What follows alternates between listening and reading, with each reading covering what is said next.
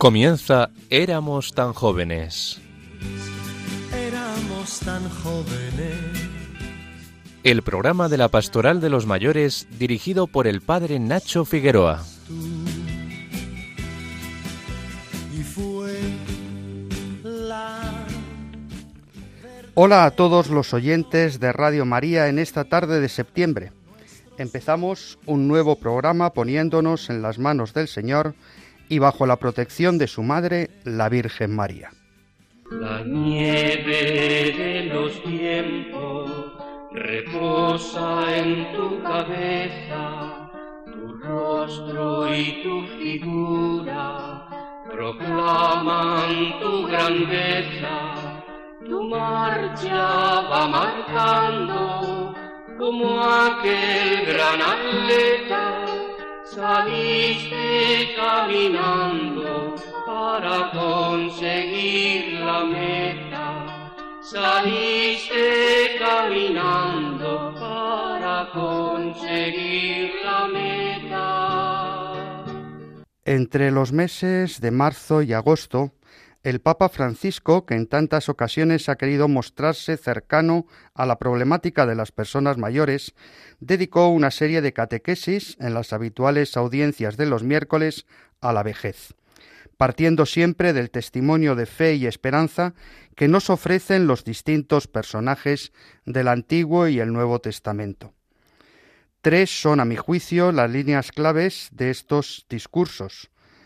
La necesaria alianza entre los mayores y las generaciones más jóvenes, en orden a la creación de lo que el Santo Padre llama la revolución de la ternura, la transmisión de valores y experiencias vividas para consolidar la nueva evangelización, llegando así a las periferias existenciales del mundo que nos ha tocado vivir, y por fin la situación de soledad y abandono en que se encuentran las personas mayores víctimas de la llamada sociedad del descarte. Al comenzar un nuevo curso pastoral como consecuencia de la publicación de las orientaciones para la pastoral de las personas mayores, publicadas por los obispos de la Comisión de Laicos, Familia y Defensa de la Vida de nuestra Conferencia Episcopal, son muchas las diócesis y parroquias que han incorporado a sus planes pastorales para este año objetivos y líneas de acción que tienen a los mayores como destinatarios y protagonistas.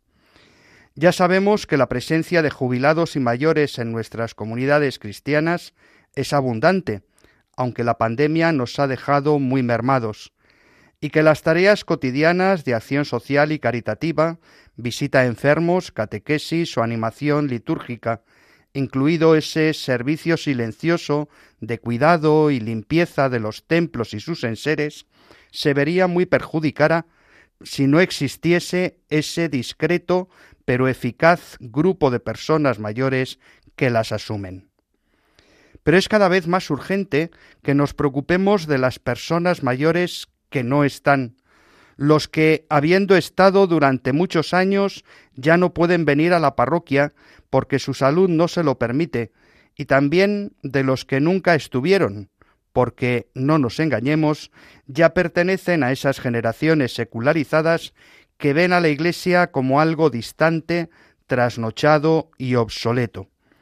A ellos, especialmente a ellos, debemos dirigir nuestra acción pastoral y evangelizadora, que disipe estereotipos y prejuicios y muestre la belleza del cuerpo de Cristo, la Iglesia, que es cuerpo glorioso resucitado. Si bien conserva, y eso la identifica, las llagas de la pasión, y las arrugas de dos mil años de historia.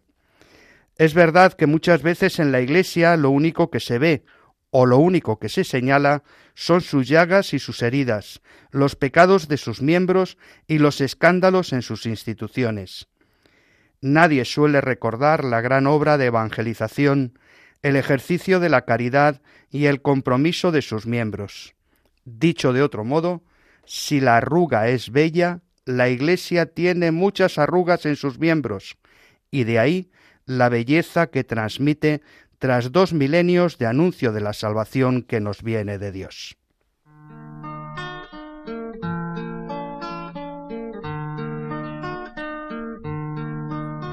La nieve de los tiempos reposa en tu cabeza, tu rostro y tu figura proclaman tu grandeza marcha va marcando como aquel gran atleta, saliste caminando para conseguir la meta. Saliste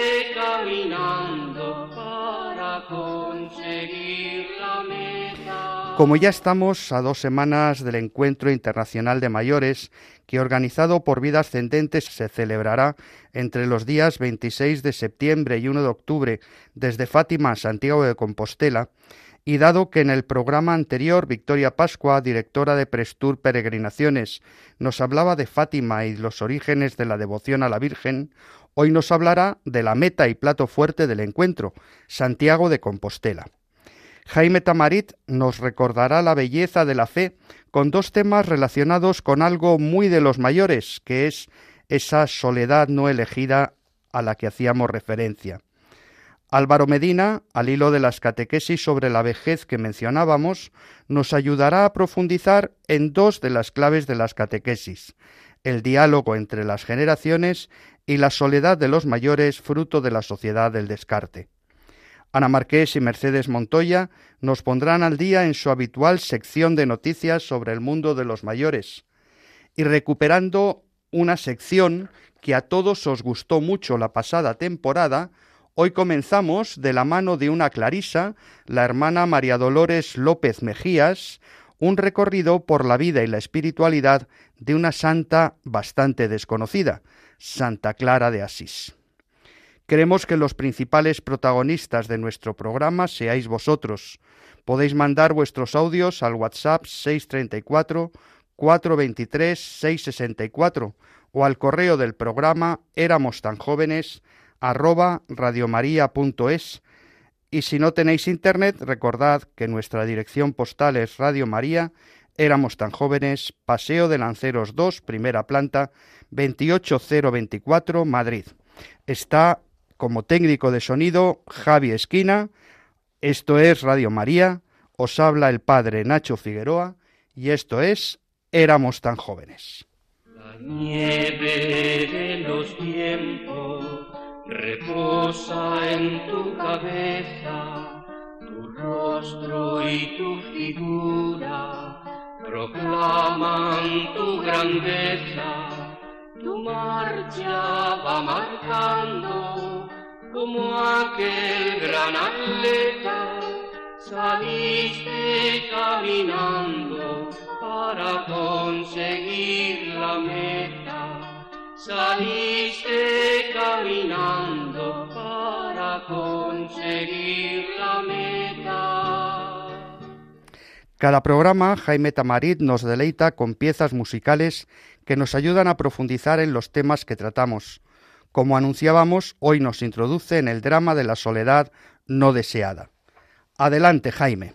Buenas tardes, queridos oyentes de Radio María. Vivimos en una época que presenta una evolución demográfica que muestra un envejecimiento peligroso de nuestra sociedad. A pesar de eso, el anciano es abandonado con frecuencia en una situación de descarte separado de la familia. La Iglesia está atenta a este problema y el Papa Francisco no cesa de pronunciar catequesis sobre la vejez, la soledad del anciano, las relaciones intergeneracionales y el renacer en la vejez. Este será precisamente el lema del próximo encuentro internacional de vida ascendente que celebraremos el próximo año en Santiago de Compostela.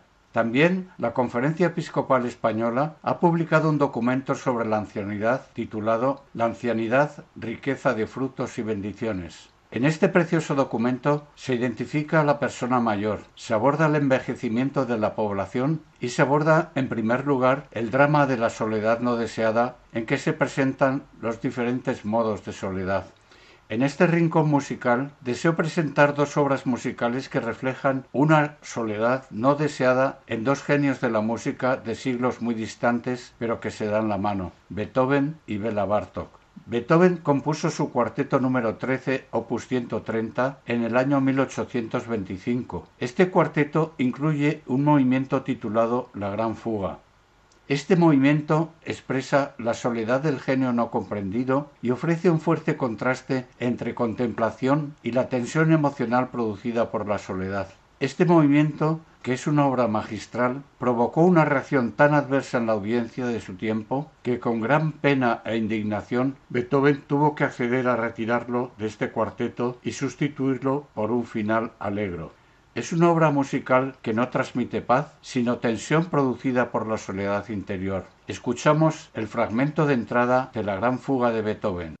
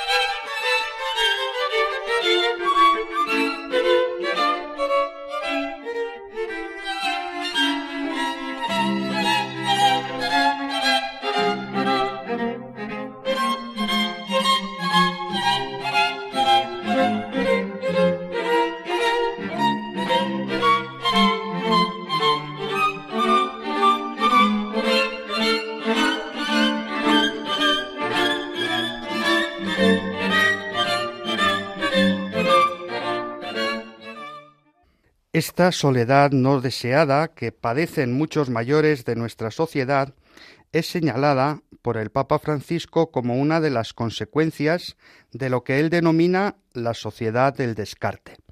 Escuchemos sus palabras dichas en las audiencias de los miércoles en castellano.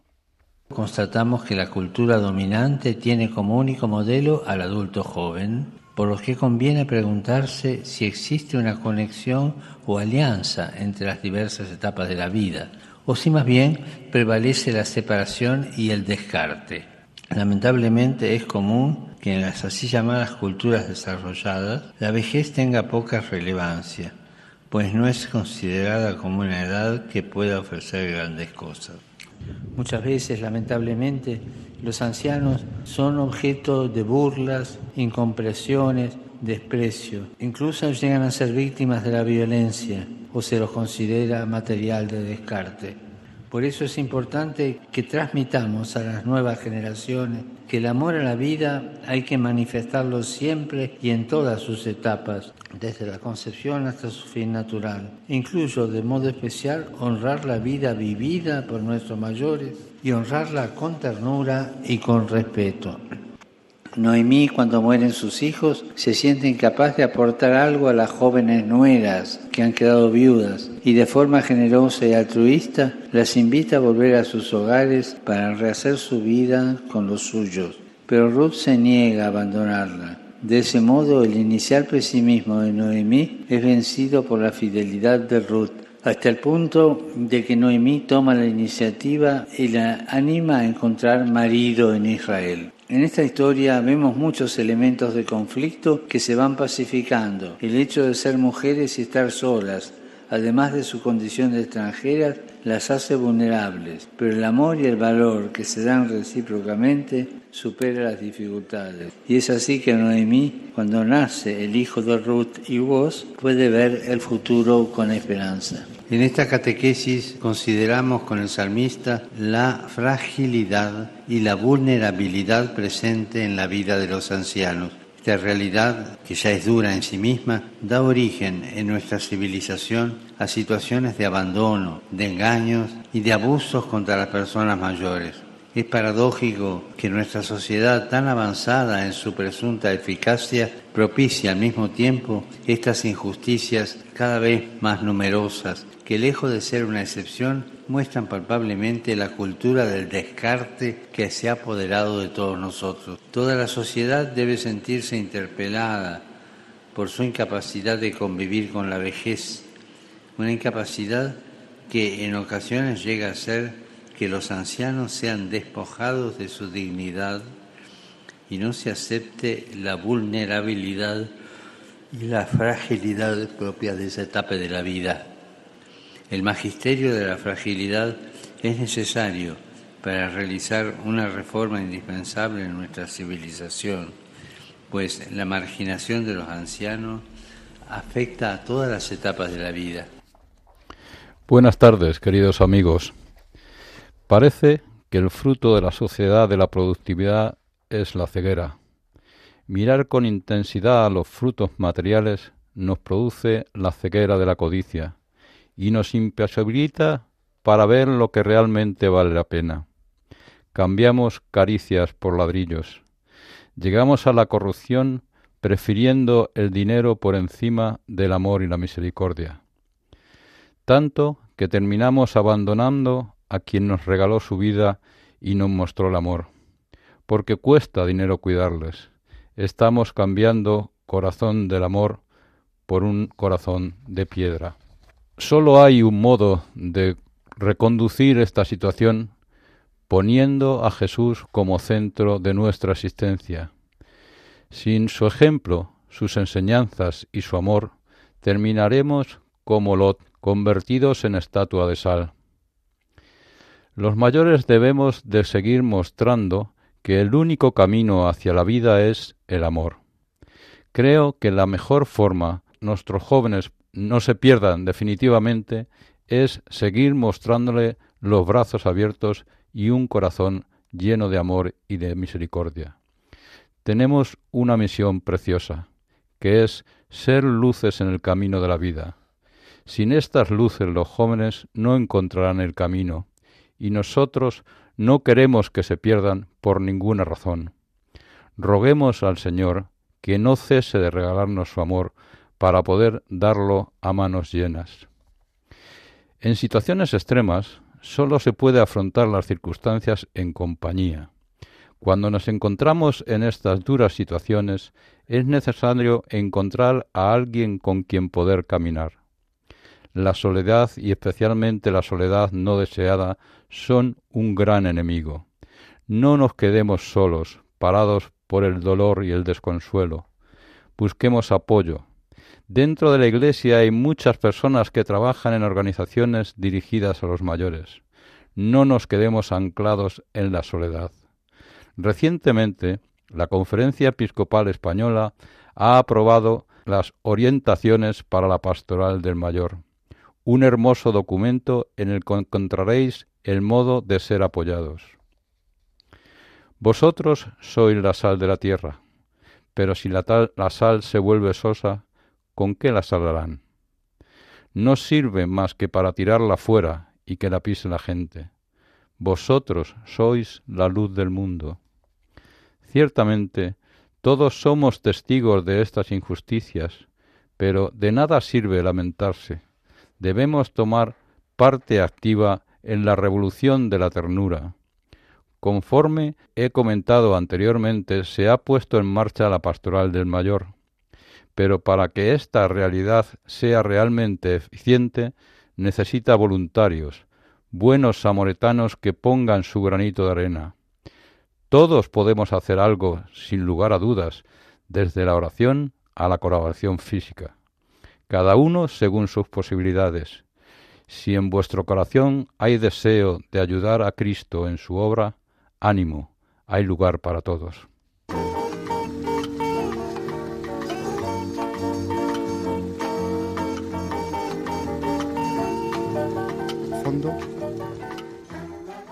Cada programa de Éramos tan jóvenes es como un viaje en el tiempo, en la historia y en la geografía. Y siempre tenemos como guía a nuestra querida Victoria Pascua con su sección En modo viaje. Buenas tardes, Victoria. ¿A dónde nos llevas hoy? Muy buenas tardes, Nacho y Álvaro, Alicia. Buenas tardes a todos y, como no, a nuestros queridos oyentes de Radio María. Pues mira, aunque ya estuvimos y tuvimos un programa especial sobre el Camino de Santiago, precisamente el fin de semana, que coincidía con la celebración de nuestro patrón de España, dada la proximidad de nuestro Encuentro Internacional de Mayores EIM 2022, Hoy me gustaría que hablásemos de Santiago de Compostela, que es meta y el lugar más especial de esas jornadas del encuentro. Me parece muy interesante, especialmente en este año jubilar compostelano, en el que tantos peregrinos acuden a Santiago. Pero a menudo tienen la tentación de vivir el camino como un reto personal que puede eclipsar la verdadera motivación de todo camino de peregrinación, que es la meta del camino la tumba del apóstol Santiago. Recuérdanos en primer lugar, muy brevemente, el origen del lugar. Bueno, pues mira, un ermitaño llamado Pelayo comenzó a ver fenómenos en el cielo y corrió a contárselo al obispo de Iria Flavia, quien decidió comprobar el fenómeno estelar. Al acercarse al lugar, descubrieron oculto un sarcófago con tres cuerpos, el del apóstol Santiago y los de Teodoro y Anastasio. Teodomiro se desplaza a Oviedo, capital del reino, para contar el hallazgo al rey Alfonso II, el Casto, quien decide trasladarse personalmente para ver el fenómeno. Así el rey Alfonso II se convierte en el primer peregrino de la historia y su recorrido entre Oviedo y la tumba del apóstol es la primera ruta jacobea, lo que hoy conocemos como el camino primitivo. Háblanos un poco de lo que el peregrino se encuentra cuando llega hoy a Santiago y cómo ha ido evolucionando desde aquel sarcófago que encontraron el obispo de Iria Flavia, Teodomiro y, el ermitaño Pelayo hasta hoy. ¿Cómo, cómo ha ido cambiando la cosa y qué nos encontramos? Pues mira, haciendo un recorrido por la historia, junto a la tumba de Santiago y sus discípulos, hallada en el siglo IX, Alfonso II mandó erigir una capilla muy sencilla. Este templo recibió en el 834 un decreto real por el que se instituía allí una sede episcopal. Allí se establece un monasterio benedictino encargado de la custodia de las reliquias. Como la iglesia se quedó pequeña para acoger a los muchos fieles que ya llegaban al lugar a finales del siglo IX, Alfonso III el Grande hizo construir un templo mayor que fue posteriormente destruido en un ataque por Almanzor, un siglo más tarde. En el año 1003 se reconstruye en un estilo prerrománico y en el año 1075 se empieza por fin a construir la catedral románica que hoy se conserva. Así, en el siglo XII será el de mayor esplendor de la historia compostelana. Para la construcción de la gran catedral desfilarían por allí los mejores constructores del románico, hasta llegar al maestro Mateo, autor de los últimos tramos de las naves, las torres defensivas del oeste, la cripta y sobre todo por el pórtico de la gloria que aún preside la entrada oeste. Cuando fue consagrada en el año 1211, la catedral ya gozaba del privilegio de la indulgencia plenaria, otorgado en el 1181 por el Papa Alejandro III a todo el que visitase el templo en un año santo jubilar y ofreciendo a los penitentes y peregrinos el derecho de asilo en la ciudad. Así, en torno a la catedral se construyeron hospitales y albergues. A la catedral románica se fueron posteriormente añadiendo elementos góticos, renacentistas, barrocos a lo largo, lógicamente, de la historia, mientras la estructura de las naves se conservó prácticamente intacta. Se fueron añadiendo capillas que respondían a las nuevas necesidades de culto. En el siglo XIV el templo adquiriría elementos defensivos como la actual torre del reloj. La mayor reforma se dio en la época barroca, incorporándose al altar mayor y la cúpula, los órganos y la puerta santa. También se reformó la torre del reloj. Y en 1750 se le añadió la magnífica fachada del Obradoiro. Esto supuso también una reforma urbanística de las superficies aledañas a la catedral, Así, la catedral supone hoy, que está tan de moda el eclecticismo, un conjunto heterogéneo de espacios y elementos estéticos que son fiel testimonio de las necesidades y de las incesantes peregrinaciones hacia la tumba del apóstol desde hace más de un milenio. Y ahí estaremos nosotros. Llegaremos el día 28 dentro de nada ¿eh? para vivir también la, nuestra condición de peregrinos. Allí tendremos nuestros talleres el día 29 por la tarde. Eh, allí tendremos la celebración con el nuncio de su santidad el día 30. El día 1 participaremos en la misa del peregrino. La verdad es que será una alegría poder gozar de la catedral y de algún otro lugar más de la ciudad de, de Santiago de Compostela. Claro que sí, os cuento. Muchos de estos eventos se van a celebrar en otra de las joyas de la ciudad compostelana, San Martín Pinario. Muchos de los participantes además se van a hospedar en el lugar y que además acogerá las celebraciones litúrgicas que acabas de mencionar. Decías, decíamos que cuando se erige la diócesis compostelana se encargan de la custodia y el culto en la catedral los monjes benedictinos. Precisamente los monjes se asientan en ese lugar llamado Pignario, próximo a la capilla de la Corticela, que en la actualidad está integrada dentro de la catedral donde se celebraban sus oficios. El mayor desarrollo comienza cuando en 1494 pasa a depender de la Congregación Benedictina de Valladolid. A partir de aquí se sufragan las importantes obras de la Iglesia que constituye junto a la catedral el más valioso conjunto barroco gallego. La fachada del monasterio se divide en tres partes, con un eje central flanqueado por dos grandes lienzos de cuatro pisos, que hoy contienen el seminario, la hospedería y la residencia del obispo auxiliar. La torre de cinco cuerpos rompe la monotonía de la fachada. La portada acoge a San Benito, rematando con la estructura en la que está el escudo de España entre Vieiras y la figura de San Martín de Tours. La iglesia de San Martín tiene una gran cúpula nervada. Sobre la puerta se despliega una vistosa fachada plateresca. Presiden en la parte central, entre la puerta y el óculo, la Virgen, San Benito y San Bernardo, mientras que en el frontón que corona la portada está San Martín repartiendo su capa con un pobre. Las torres se levantan solo hasta la altura de la fachada, dado que el cabildo catedralicio temía que eclipsase la magnificencia de la catedral.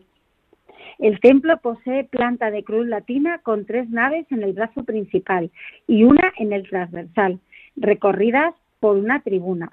Destaca asimismo la sillería de coro realizada en Nogal y que es reconocida como la más importante de las realizadas en Galicia y una de las principales a nivel peninsular. Qué maravilla, Victoria. Nos dejas siempre con los dientes largos, con, una con unas ganas locas de ir a los lugares que nos cuentas. Ya directamente allí. Pues muchas gracias, Victoria. Nos encontramos en Fátima para ir a Santiago. Un abrazo muy fuerte. Gracias a vosotros. Igualmente, un abrazo y hasta la próxima semana. Hasta pronto. Hasta pronto, adiós. Jaime Tamarit nos introducía con la primera pieza musical en el drama de la soledad. ¿Qué más nos propones hoy, Jaime?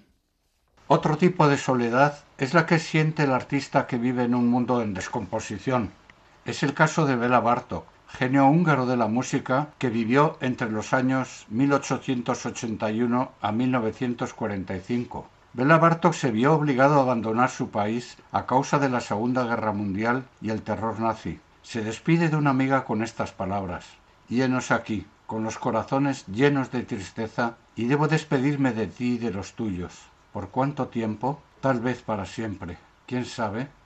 Esta despedida es dura, infinitamente dura. En sus cuartetos, Bela Bartok expresa un sentimiento de angustia producido por la decadencia de un mundo exterior en el que se celebra la decadencia de la cultura. En sus cuartetos hay una tensión que me recuerda a la gran fuga de Beethoven. Como esta, es una obra musical que no transmite paz, sino tensión. Esta vez, la tensión es generada por el mundo exterior. Escuchamos el fragmento de entrada del primer movimiento de su quinto cuarteto, compuesto en 1934.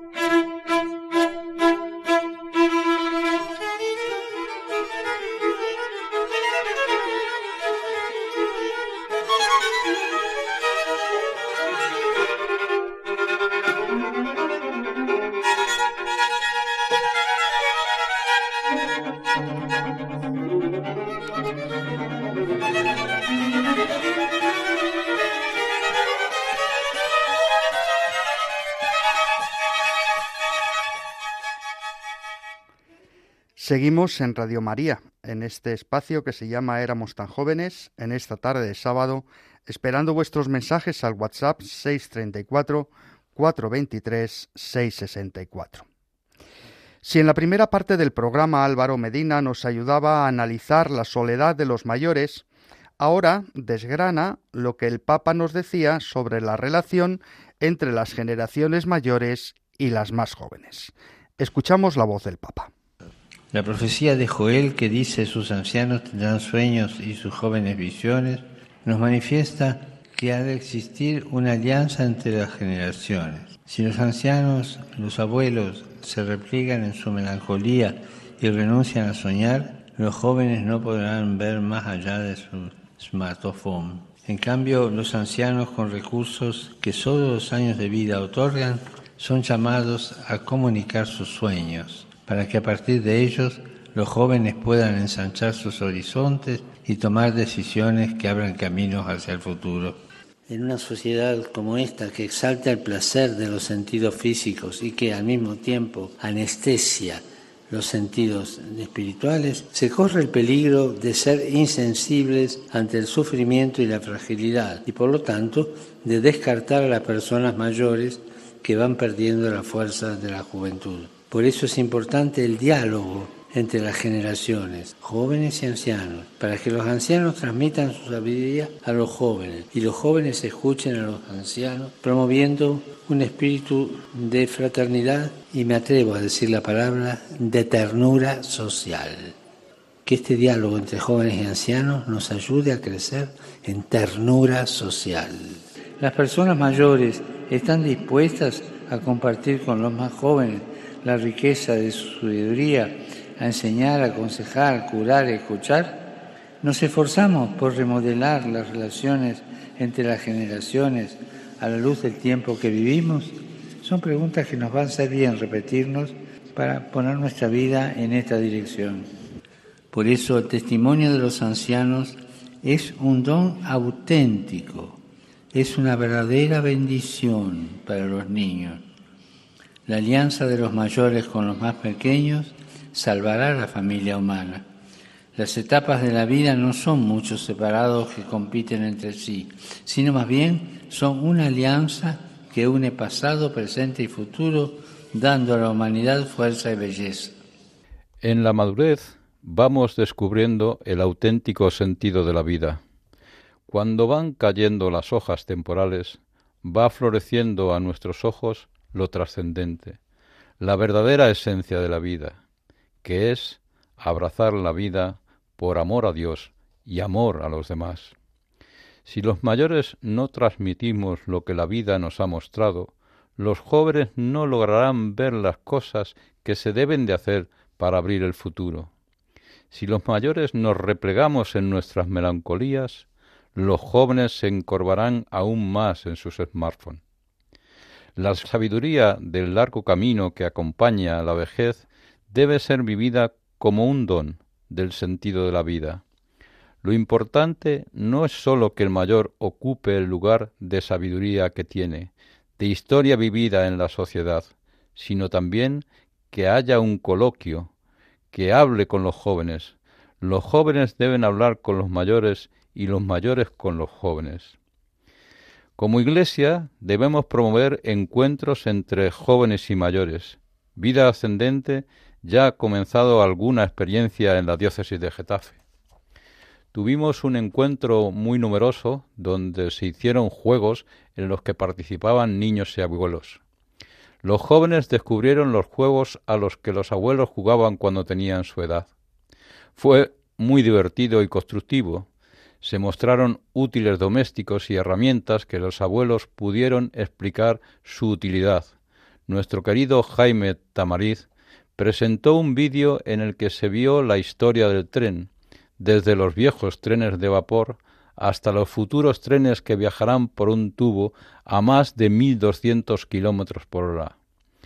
Podéis ver el vídeo de nuestro encuentro en nuestra página web www.vidaascendente.es. Otros encuentros intergeneracionales han sido visitas a algunas residencias con niños de catequesis. compartir la alegría de los mayores y los niños ha sido muy hermoso. Muchas gracias Álvaro. Yo sé que tú eres un hombre de oración, entonces eh, también tú nos puedes mostrar y nos puedes leer alguna oración para motivar y para poner en las manos de Dios esos momentos de encuentro entre jóvenes y mayores. Es muy hermoso orar, es ponerse ante la verdad de la vida en su mayor esplendor. Señor, tú eres amor, amor entregado hasta el extremo. Enséñame a amar como tú amas, a ser fiel en el amor. Enséñame a abrir mis ojos al otro, olvidando de, mí. Enséñame a hacerme pequeño, para que los demás crezcan. Quiero amar con un corazón limpio y transparente. Quiero amar sin esperar recompensa por lo que he dado. Dame, Señor, un corazón limpio y generoso, un corazón donde el otro encuentre un espacio de libertad, un corazón donde el otro encuentre un rincón para ser acogido, un corazón donde el otro encuentre un clima para ser feliz, un corazón donde el otro encuentre un oasis para descansar, un corazón donde el otro encuentre una llama encendida donde ardas tú. Señor, alegra mi corazón para que sea arcoíris de alegría. Fortalece mi corazón para que sea roca firme que dé apoyo. Da esperanza a mi corazón para que ayude siempre a crecer y caminar a los demás. Amén. Muchas gracias, Álvaro Medina. Y escuchamos ahora las noticias de los mayores, contadas por Mercedes Montoya y Ana Márquez.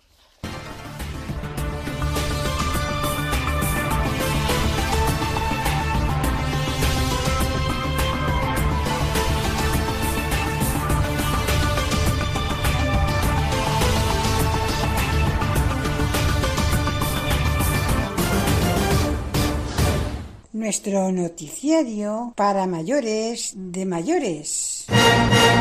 Tenemos un nuevo beato en el santoral, Juan Pablo I, el Papa de la Sonrisa. El pasado 4 de septiembre, Papa Francisco presidió la Santa Misa de Beatificación de Albino Luciani, Juan Pablo I. La festividad litúrgica será el 26 de agosto. Con la plaza de San Pedro llena de peregrinos venidos de todas partes de Italia, Francisco ha recordado unas palabras del Papa Luciani. Somos objeto, por parte de Dios, de un amor que nunca decae y también pidió vivir la alegría del Evangelio sin concesiones, al igual que el beato Juan Pablo I, la sonrisa de Dios. Vivir la música. Conocemos a José Barcons. José Barcons, Pepe, es un jubilado animoso y animado, que colabora con asociaciones de discapacitados y sobre todo con su parroquia, Santa María de la Esperanza, en donde junto al padre Chema desarrolla una actividad llamada Vivir la Música. Un grupo de sesenta mayores se reúnen quincenalmente para gozar con la música y aflorar esos sentimientos que guardamos en nuestro interior más profundo, allá donde solo Dios sabe llegar. Utiliza todo tipo de música y terminan casi siempre cantando y bailando sin moverse de la silla. La medusa inmortal abre la puerta a la lucha contra el envejecimiento. El genoma de la medusa inmortal ha ayudado a un equipo de investigadores de la Universidad de Oviedo a entender cómo es posible que sea capaz de extender su longevidad hasta el punto de evitar su muerte. Yo espero no convertirme en esa medusa.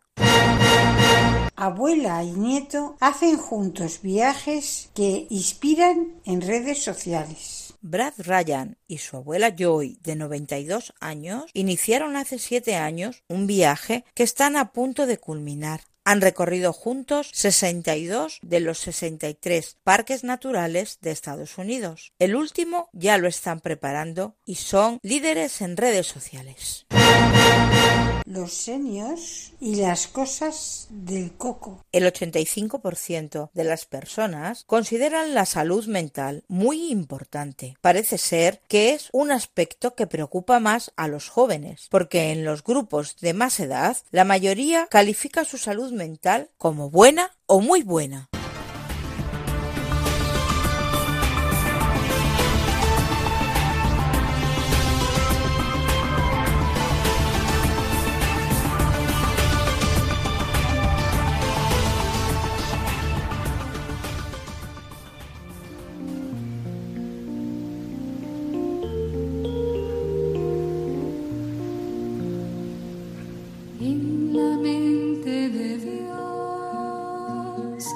En su designio de amor,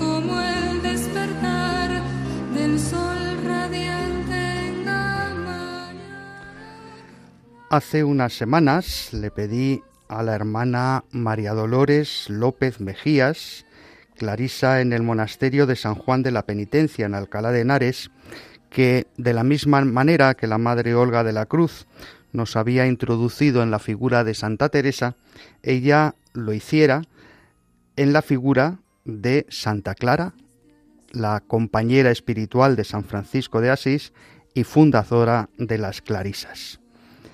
Gustosa me dijo enseguida que sí y escuchamos la primera de sus intervenciones. Buenas tardes a todos. Soy la hermana María Dolores del convento de Clarisas de San Juan de la Penitencia en Alcalá de Henares. Les saludo con el deseo franciscano de paz y bien. El padre Nacho, que tanto aprecio y cariño siente por la vida contemplativa, me pidió hace poco que os presentara la figura de Clara de Asís, madre y fundadora de la Orden de las Hermanas Pobres de Santa Clara, las Clarisas. Así que aquí me tenéis, intentando compartir con vosotros algo de lo mucho que Clara de Asís, su vida y su camino pueden decirnos e iluminarnos en nuestra vida de fe y en nuestro día a día. Clara nació en Asís, pequeña ciudad italiana, el año 1193-1194. No sabemos con exactitud. Del matrimonio de Favarone y Hortulana. Vaya, una santa de la Edad Media.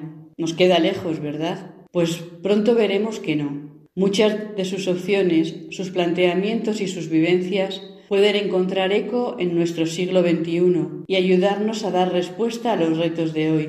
Porque el corazón del ser humano es siempre el mismo, vibra con los grandes ideales, es capaz de la mayor entrega y de la mayor vileza. Todo depende de lo que llene nuestro corazón. Clara apenas nos cuenta nada de su vida. Para ella no es importante su historia en cuanto tal, sino la obra de Dios en ella. Pero nos ha llegado mucho por el testimonio de aquellos que la conocieron bien y el de todas las hermanas que vivieron con ella. Las declaraciones de los testigos en su proceso de canonización comenzado a los tres meses de la muerte de Clara, nos hablan de su infancia, de sus comienzos en el seguimiento de Cristo pobre, de su día a día en el convento de San Damián y de su muerte. Todavía estaba fresca en la memoria de todos ellos la vida, virtud y milagros de la hermana y madre Clara, y la conocemos también de primera mano por sus escritos. Conservamos la regla que escribió para nosotras, sus hijas, su testamento, cuatro cartas a Santa Inés de Praga y su bendición, que parecen pocos escritos, y seguro que hubo más, pero es una de las santas medievales de que se conservan más escritos. Estos escritos nos dejan traslucir cómo era ella, cuál era su ideal, su lucha en el seguimiento de Cristo, su forma de vida, su unión con San Francisco y los hermanos menores, su defensa a ultranza de la pobreza de Jesucristo y de su madre, la Virgen pobrecilla. Pero iremos viéndolo poco a poco. Ahora vamos a situarla en su Asís natal. Ya hemos dicho que Clara nació en Asís, en el seno de una familia noble. Es la primogénita y tuvo dos hermanas, Catalina y Beatriz. No hay ningún hermano varón. Estos datos son relevantes porque nos inducen a pensar que sobre Clara pensaban unas importantes expectativas familiares. Su familia tenía el palacio en el corazón de la ciudad, la plaza de la catedral. De ellos nos cuenta su biógrafo Tomás de Celano que su padre era caballero y toda su estirpe por ambas ramas pertenecía a la nobleza militar, de casa rica con bienes muy copiosos. De su educación humana y cristiana se hizo cargo su madre, a la que nos presentan como una mujer piadosa y sensible a las nuevas expresiones religiosas de los siglos XII y XIII, particularmente a las peregrinaciones, de las que hizo varias. Cuida también personalmente la atención a los pobres que llaman a su puerta, cada vez más numerosos. De su madre recibe Clara su espíritu emprendedor, su delicadeza y sensibilidad, su preocupación religiosa y por los pobres, y el gusto por la oración ya en su juventud. Dado su origen noble, Clara recibió la mejor educación a que podía aspirar una mujer medieval. Aprendió a leer y escribir en latín. Tuvo que aprender a gestionar el feudo y la hacienda, ya que tantas veces los señores de la casa, los esposos, nobles y militares tendrían que salir a la guerra o a las cruzadas y dejaban todo en manos de sus esposas, y tantas veces no volvían o volvían maltrechos. Es lógico también que llegada la adolescencia sería preparada como cualquier joven de su edad para el matrimonio con algún otro miembro de la nobleza, tratando de inculcar en ella los ideales de la mujer esposa. En el caso de Clara sabemos su nombre, el caballero Reinaldo. Fue prometida a los 12 años, aunque el matrimonio se celebraba siempre en torno a los 17, 18 años. Y es que en la Edad Media la cuna lo era todo, no era cosa menor el lugar donde se nacía. Había un orden claramente establecido y se afirmaba sin rubor establecido por Dios. Así, quien pertenecía a la nobleza lo era por derecho divino, y quien nacía siervo de un noble o de un señor feudal lo era también y para siempre por derecho divino. Lo sería su familia y sus descendientes para siempre. Injusto, pero no por ello menos real. Y esto era así también en los monasterios. Quienes podían pagar una dote para ser monjas tenían un estatus superior y podían acceder a cargos de responsabilidad y gobierno, quienes no podían aportar una dote entraban como siervas de las hermanas para los trabajos cotidianos y más duros del monasterio, no olvidemos este dato, porque nos será de interés cuando avancemos en el descubrimiento de Clara.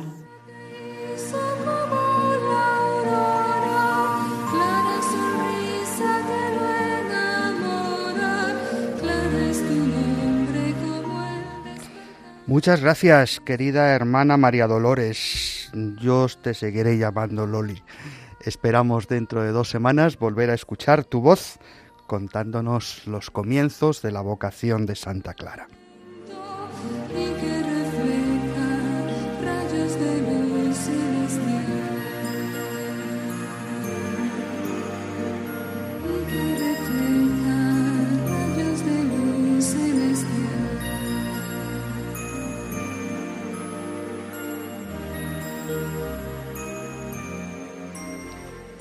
Podemos quedarnos con este mensaje no debemos quedarnos replegados en nuestra soledad. Somos enviados por Cristo, tengamos la edad que tengamos, para seguir dando testimonio de nuestra fe a las generaciones más jóvenes. Podéis mandarnos vuestros comentarios y sugerencias por correo electrónico a éramos o al WhatsApp del programa con el número 634 423 664 y seguiremos enriqueciéndonos con vuestros testimonios. Y recordad que si no tenéis internet podéis mandarnos un correo postal a Radio María, éramos tan jóvenes, Paseo de Lanceros 2, primera planta, 28024 Madrid. Nos despedimos de toda la audiencia en este programa que esperamos os haya gustado ya sabéis que podéis volver a escucharlo en los podcasts de la web de Radio María por el nombre de nuestro espacio. Éramos tan jóvenes. Agradecemos su colaboración a la hermana María Dolores López, Victoria Pascua, Álvaro Medina, Ana Marqués, Mercedes Montoya y Jaime Tamarit. Estuvo en el control Javi Esquina y se despide de todos el padre Nacho Figueroa. Que el Señor Jesús y su Madre la Virgen sigan cuidando de todos sus hijos, y especialmente de los ancianos más débiles, y acompañen a todos los que se sienten más solos. Nos encontramos de nuevo, si Dios quiere, dentro de dos sábados, el 1 de octubre, Jornada Internacional de las Personas Mayores, a las seis de la tarde en la península, las cinco en Canarias. Os dejamos con el Santo Rosario, luego las vísperas y la misa vespertina del domingo.